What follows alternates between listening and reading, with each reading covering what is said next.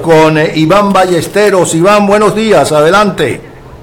Buenos días, Napoleón. Un saludo para toda tu audiencia a nivel mundial. Bueno, este, lo que te tengo para hoy es lo siguiente, ¿no? Yo ando muy preocupado por lo que sucedió ayer en Caracas con la subida abrupta del dólar, donde realmente llegó a niveles que no se esperaba que llegara tan rápido. Y hablando con amigos, compañeros militares y ciudadanos común, economistas, eh, me dicen que el panorama ya de la barrera de los 100 bolívares, eso quedó atrás que ahora la barrera se plantea en 120 y entonces yo me ponía en la posición del ciudadano común en Caracas o, el ciudadano que vive de un sueldo mínimo, ¿cómo hará para vivir? Yo lo que avisoro, según esta, esta situación que se está viviendo en Caracas y que va a generar problemas sociales de todo tipo, el consumo de drogas, alcohol, prostitución, este, prostitución infantil, este, robo, todo ese tipo de cosas, yo lo que veo es que esto a la larga va a generar una gran explosión social porque ya es insostenible, ya hasta entre militares con los cuales he tenido contacto o comunicación, me han dicho que esta situación está llegando a niveles eh, alarmantes, insostenibles y que pareciera que, pues, por lo que me dicen, hay una molestia dentro de los componentes militares. Bueno, si es así, yo quiero ver eso porque yo sí te voy a decir una cosa, este, cuando me preguntaron en tiempo pasado en un programa que si estaba de acuerdo con una eh, eh, intervención militar, yo sí estoy de acuerdo con una intervención militar que pueda dar solución al problema eh, de, de anarquía que se está viviendo en el país, porque veo un gobierno que se aferra al poder, pero que no tiene ningún respaldo popular y que por el contrario, un gobierno que dice que es humanista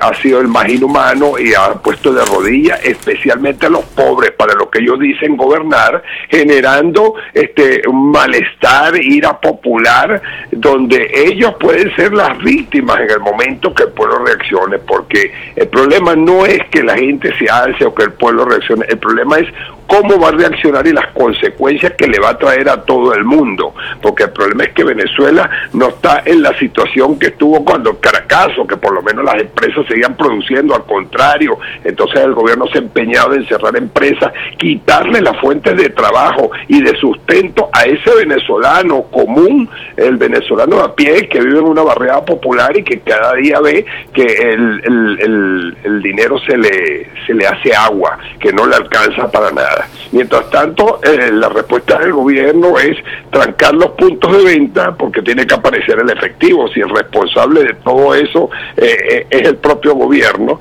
y entonces le van cerrando los caminos a la gente y la gente en su desesperación va a tener que actuar lo quiera o no, porque como le dice uno a un niño cuando tiene hambre que no le puede dar comida, Ahí van a reaccionar padre y va a reaccionar todo el mundo. Por eso digo yo que este es un gobierno que se quedó sin respaldo popular, porque me ha tocado hablar con algunos chavistas y me he comunicado vía telefónica o en mensaje de texto o chateando. Y bueno, ya, ya tratan a Nicolás Maduro de maldito traidor. Cuando ya la militancia de un gobierno trata a sus dirigentes, porque no podríamos hablar que, que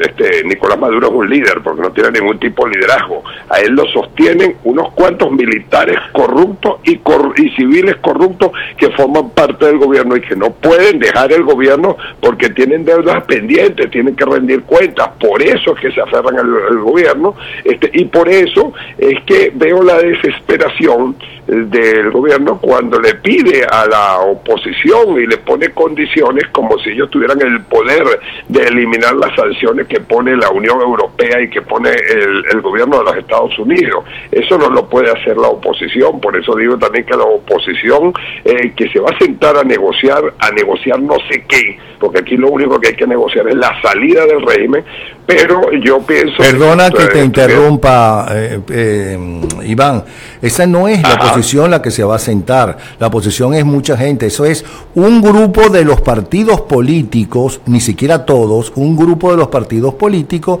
que se hacen eh, llamar son los representantes de la oposición.